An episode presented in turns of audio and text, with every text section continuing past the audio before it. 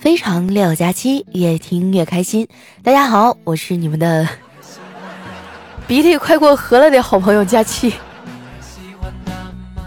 哎呀，今天这期节目录的太艰难了，因为这两天感冒嘛，总是控制不了自己吸鼻涕的声音。我前面录了好多版，最后都删掉重录了。本来今天去看大夫啊，让我休息两天，说我是急性咽炎，还加上贫血。当时我就震惊了，你说我这么胖，哎。我怎么还会贫血呢？哎，本来回来的时候想躺一会儿啊，就睡一觉，明天再说。后来又一想，算了，还是爬起来把今天节目录了吧。生活艰难呀！哎，你们有没有发现哈？就今年，好像都是活干的比以往多得多，但是钱却没挣来多少。我感觉哈，再不努力的话哈，我连猪肉都吃不起了。说到这个哈，最近猪肉价涨得也太离谱了。我们家楼下啊卖肉夹馍那店啊，被逼的都关门了。老板呢在门上贴一张纸，上面写了十二个大字：“猪肉降价之日，是我出摊之时。”那些之前希望牛肉和猪肉一个价格的人哈，恭喜你们，你们的愿望终于实现了。在这儿呢，我特别想问一句哈，之前那些希望房子和白菜一个价的人，你们是认真的吗？不过呢，我也能理解哈。你看房子现在贵成这样，谁都希望它能便宜点。一想到自己啊拼命工作也买不起房，看不起病，就会觉得人生好难呐。不过后来呢，我换了一个角度想一下，我发现成年人的世界呢，也不是都这么困难，也有很多事都很容易啊。比如说，容易胖，容易老，容易头发变稀少，容易困，容易丑，容易变成单身狗，容易加班没补贴，容易失眠一整夜，容易被催找对象。容易穷的叮当响，别的我还能忍哈，就是掉头发这事儿真的太烦人了。我实话跟你们说哈，我现在都有点绝望了。我感觉我自己上辈子哈，可能就是个蒲公英。别人都有着甜甜的恋爱，而我却只有秃秃的脑袋。哎呀，啥时候也给我一段甜甜的恋爱啊！我真的哈，我特别就特别想要被一个身材壮硕的小哥哥拥抱着。尤其是在我生病的时候，这种需求、这种渴望就特别强烈。我跟你们说哈，就被人拥抱的感觉真的太好了。尤其是那种哈，隔了很久之后再被人抱住的感觉，你的身体哈都会不由自主的发出长长的感叹号。我觉得啊，拥抱呢是我能想到最棒的人体充电方式了，不接受任何反驳啊。但是问题来了哈，现在并没有一个可以给我拥抱的小哥哥。为了这样的拥抱，我已经等了太多年了。以前呢，我以为生活啊，顶多算是一道数学题，虽然难，但是都有清晰的正确答案，慢慢解答就行了。但是这几年哈，我才明白，生活呢是一道文综题，咋说都有道理，就是没有正确答案。然后这过程呢还绕来绕去的。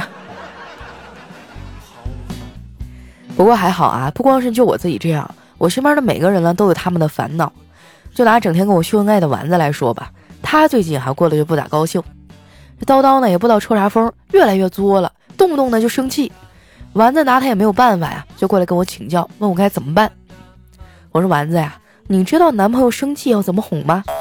我告诉你啊，不用哄，你生更大的气，让他来哄你啊。你要实在找不到生气的理由哈，你就像电视剧里那么演，就随便挑一段，你就找茬跟他生气。丸子听完啊，回家就照做了。没想到啊，叨叨一眼就看穿他的把戏，让他不要再演了。丸子啊，当时就没控制住，好奇了问叨叨：“亲爱的，你是怎么知道的？难道我的演技这么烂吗？”叨叨说：“嗨，跟你在一起这么久了，这点规律啊，我还是看得出来的。你跟我吵架，吵完要离家出走，你收拾衣服啊，那说明并不是真的要走，也没有生气。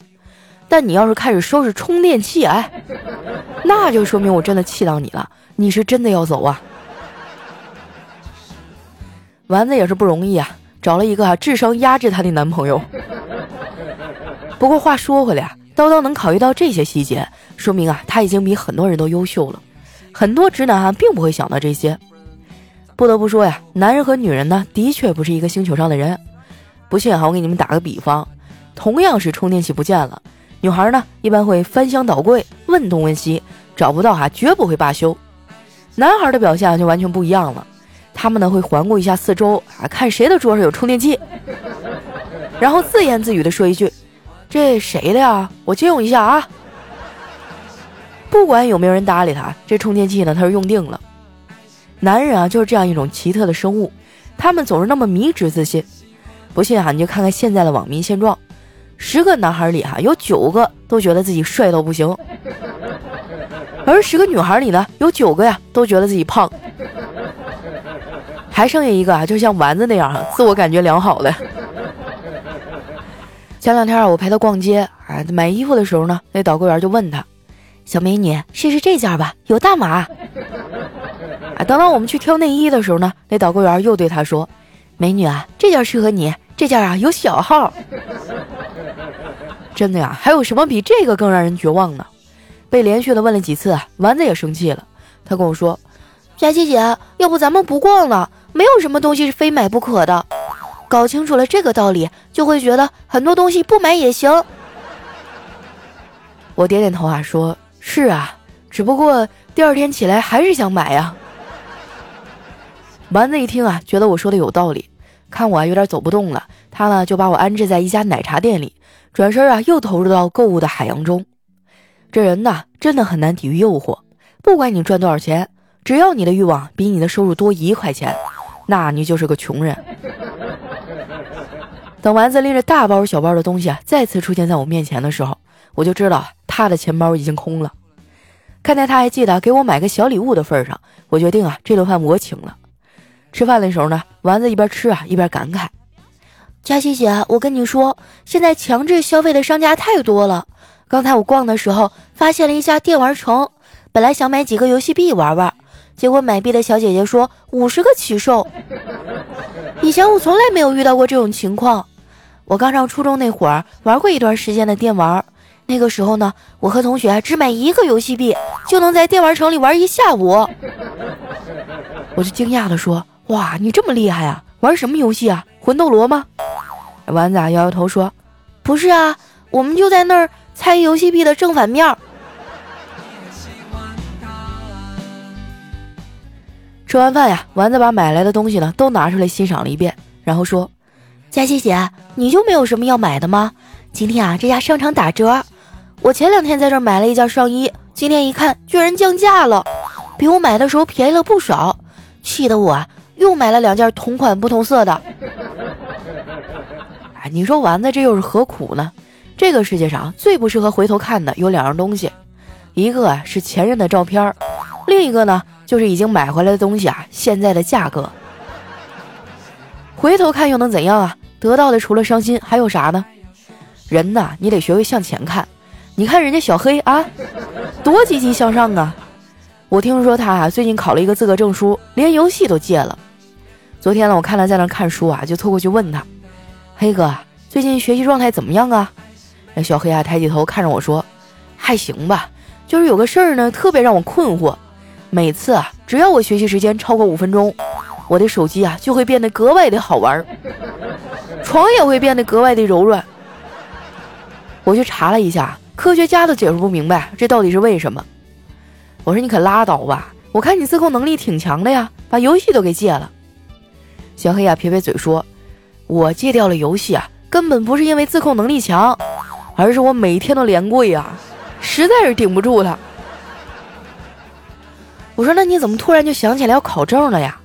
他说：“啊，因为我发现我这一生也太失败了，基本上用‘一’这个字呢就能概括：一贫如洗，一知半解，一筹莫展，一事无成。”我心里想啊，这小黑哪有他说的那么不堪呢？他这就是自嘲解闷呢。在这儿哈，我要告诉大家一个社交的小技巧。当一个人自嘲的时候呢，他的意思啊是让你不要再说了，而不是让你啊顺着杆往上爬。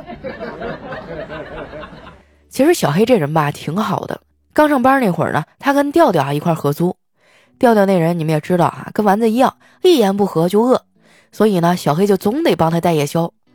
有一次啊，调调又给他打电话，让他回来的时候呢，给自己带两桶泡面。结果小黑不一会儿就回来了。这调调一问才知道啊，他给小黑打电话的时候呢，这货啊正跟一新聊的妹子约会。人家女孩说：“太晚了，我不想回去。”结果小黑听完，立刻摆摆手说：“哎，不行啊，我还得给我室友带泡面呢。”然后呢，就真的去了小超市啊，买了泡面带着回家了。佩服啊，真的是中国好室友。现在啊，调调都已经结婚好几年了，小黑还是一只单身狗。我问过小黑啊，什么样的女孩才是他理想的结婚对象？小黑沉思了一会儿啊，跟我说：“找女朋友啊，不是看对方会为你做什么，而是看对方会为你改变什么。比如说我现在正在追的女孩吧，她呀。”就已经为我改了三个手机号了。他说：“那姑娘啊，我认识，她呢是绝对不会和小黑在一起的，因为人家已经选了别人了。也不知道这姑娘怎么想的，她选的男朋友，可是我们这片远近闻名的花心大萝卜。我怕她误入歧途受到伤害啊，就劝她：姐妹儿啊，你就算看不上小黑，也不能选这个人呐。你到底看上他啥了呀？”那姑娘啊就害羞的说：“因为。”因为他是白羊座啊，我说那更不应该呀，白羊跟你也不合呀。她说不，我需要他，因为差一个白羊我就集齐十二星座了。还好这姑娘没选小黑，要不然黑哥呀又得多一道情商了。话说回来，很多男孩都不知道该怎么追女孩，觉得女孩子呀心思变化多端的，根本就不知道啊他们脑子里想的啥。其实啊，你们就是没有沉下心来好好研究。我问你们哈，你们想通了，男人有钱就变坏，女孩都喜欢坏坏的男生，还有你是个好人，这三句话之间的联系了吗？如果呢，你是个现阶段还没什么大成就啊，也没啥才华的普通青年，那我建议你走一走暖男的路线啊，多留点心，没事呢给姑娘送点暖心的小礼物啥的，我保证啊，只要你坚持下去，你也会成功脱单的。而我能给你们最大的支持啊，就是给你们介绍一个省钱小助手，帮你省点钱啊！添加微信号幺七六幺幺六二五六九二，你在网购之前呢，把那链接发给他，然后按照他的流程下单，就可以获得返利了。像淘宝、京东、拼多多呀这些电商平台都可以获得返利，还有领取优惠券。更重要的是啊，它和双十一的优惠政策呢不重叠，可以叠加在一起使用。你也知道，谈恋爱挺费钱的。蚊子腿再小也是肉哈，能省一点省一点。最后呢，我再重复一遍微信号：幺七六幺幺六二五六九二。想省钱的朋友啊，赶紧去加一下。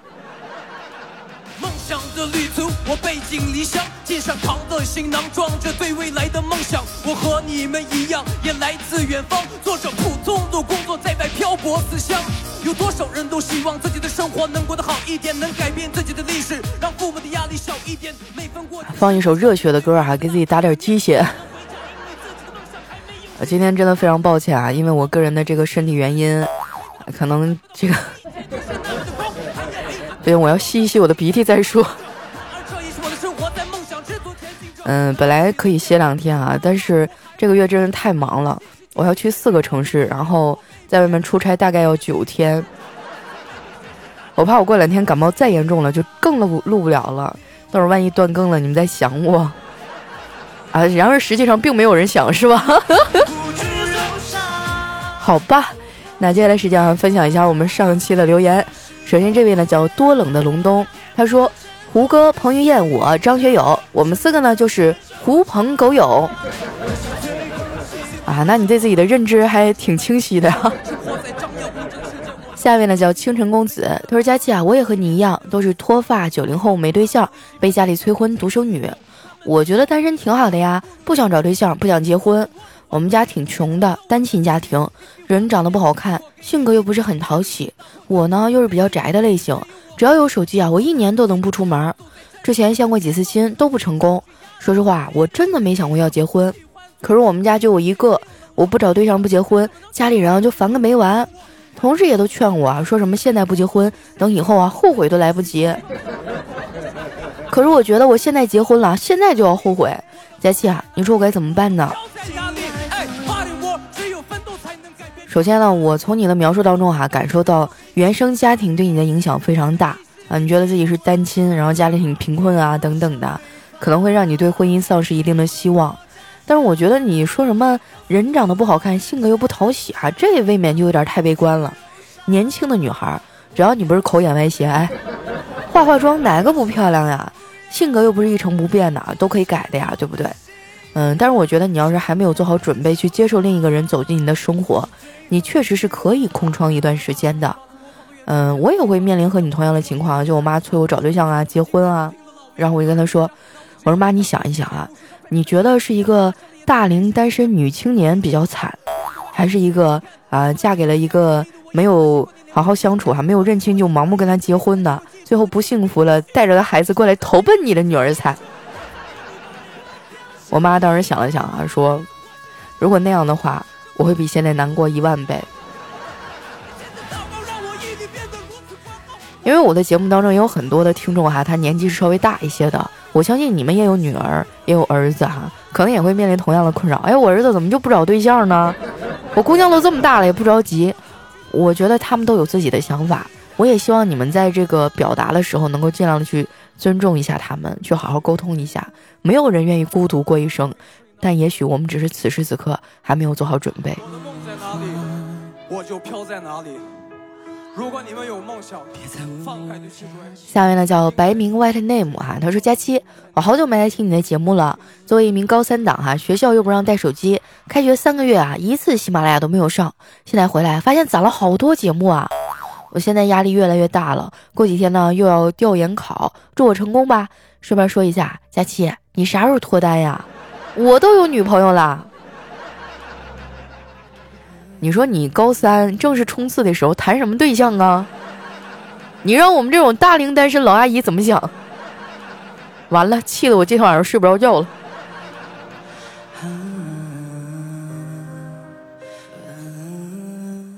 下面呢叫秦时明月啊，他说：“佳琪啊，我记得你说过你是潜力股，一麻袋的砖你搬不动，一麻袋的钱呢，你不仅能搬得动，还能跑。现在我告诉你哈，错，就算你是潜力股也不行，因为我今天哈搬了一下一筐的一元硬币，一筐呢是一万个一元的硬币，你猜它有多重？一百二十二斤，我只能搬起来走几步就不行了。估计啊，你的体重有一百二十二，但是呢，你搬不动一百二十二斤的硬币呀。”那你可就错了，我现在已经一百三十多了。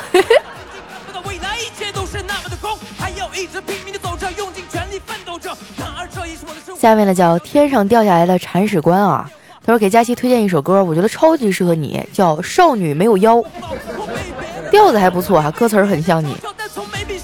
你走你，你能不能严肃一点儿？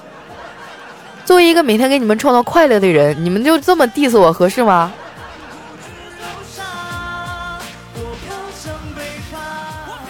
下面的叫小鬼迪维尔，他说：“佳琪姐，最近我很迷茫，不知道怎么跟和上司啊合理的提调薪的要求。自己的工资啊比新来的大学生都要低呢。”说句实话，我最近也经常在想这个问题。但是你好好想一想啊，大学生都比你那个工资高，那你是不是在工作方面确实有一点欠缺和不足的地方呢？我建议你啊，好好的去跟你的领导啊，跟你的上司，呃，敞开心扉的聊一聊。你也不用直接说想要涨工资，你就问问领导，你说我在这干这么长时间了，也遇到过一些这个困惑哈，还有一些现阶段停滞不前的情况。领导，你对我的工作有什么评价呢？您能不能就是嗯，如实的跟我分析一下，我在哪些方面还需要有改进呢？对，这样呢，你的领导可能就会给你委婉的提出一些啊，小小张啊，你这个工作什么什么地方怎么怎么怎么样？如果以后什么什么样，你就更好了。哎，我觉得这样你就能更好的去改正自己啊。然后，我觉得啊，一个人能创造多大的价值，他就能拿多少钱。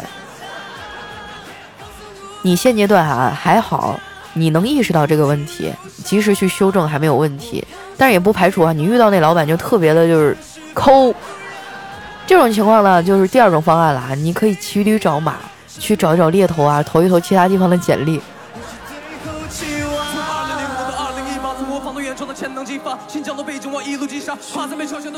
下面呢叫彩虹的比方，他说佳琪啊，下次妈妈再说你不好，说你垃圾堆里捡回来的，你可以反驳，你当初不挑好的捡，现在又赖我。那妈妈说，那我把你扔了，我再捡一个好的回来。你说估计费劲儿了，你捡到的也是别人家扔的。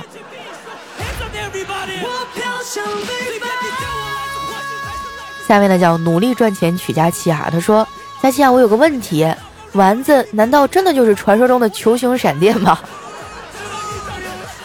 这个问题我好难回答呀，因为丸子今天在我们家住，他现在就在我身后的床上，我不敢说。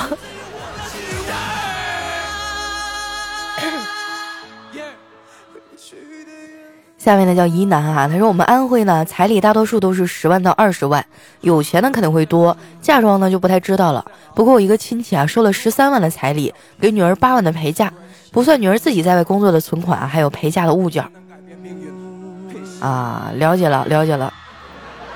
将来我万一嫁出去了，没准能用得上。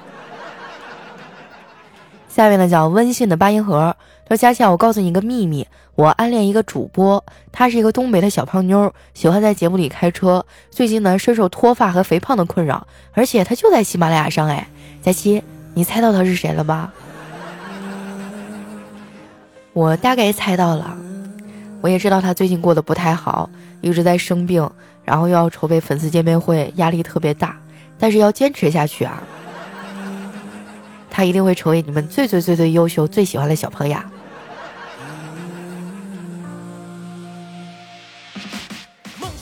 下面呢叫佳期的小心脏啊，他说：“佳期小姐姐，我想问你两个问题：一，你在抖音里为什么可以这么漂亮呢？二，你为什么在现实中那么漂亮还要 P 图呢？”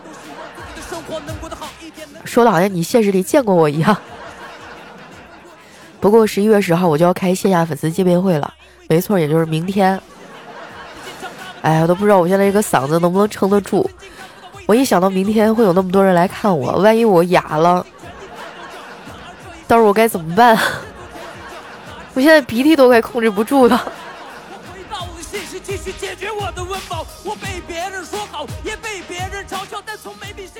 下面呢叫西城哥哥的小婉银，他说：“佳琪姐，我是一个男孩子，但是呢，我喜欢男孩子，而且喜欢化妆。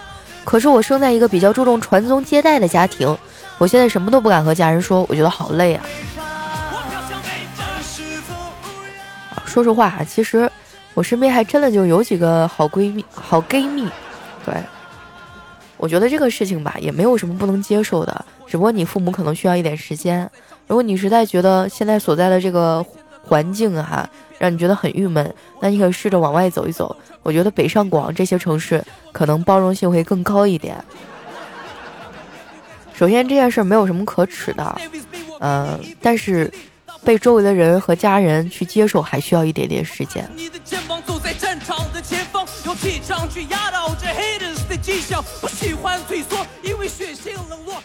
下位呢叫听友幺八七六零九二七零哈，他说工资不够花，就像大姨妈，一月来一次，一周就没了。那怎么办呀？马上就要双十一了呀，没钱怎么行？我们老板哈特别给力。每年一到双十一之前，我们正常人发工资是十五号嘛？每年双十一之前都会提前给我们发。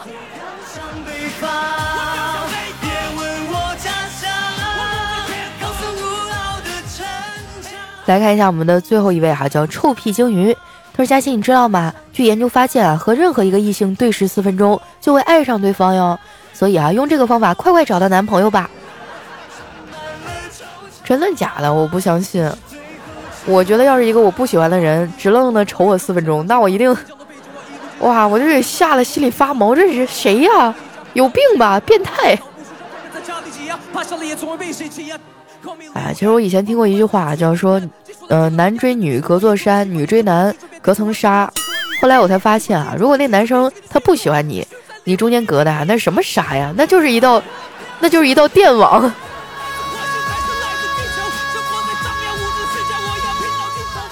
好了，那今天留言就先分享到这儿了。喜欢我的朋友呢，记得关注我的新浪微博和公众微信，搜索“主播佳期”，是“佳期如梦”的佳期啊。十一月十号呢，我会在杭州的苏宁举办一场线下活动。如果你刚好啊也离得不远，然后那天也有时间呢，啊，欢迎大家去围观哈。呃，当然了哈，如果你没有时间也没关系，你可以关注一下我的微博，我会在上面呢发一些活动现场的照片儿，没准儿当中就有你喜欢的小姐姐呢。好啦，那今天节目就先到这儿了，我们下期再见，拜拜。才能改变命运。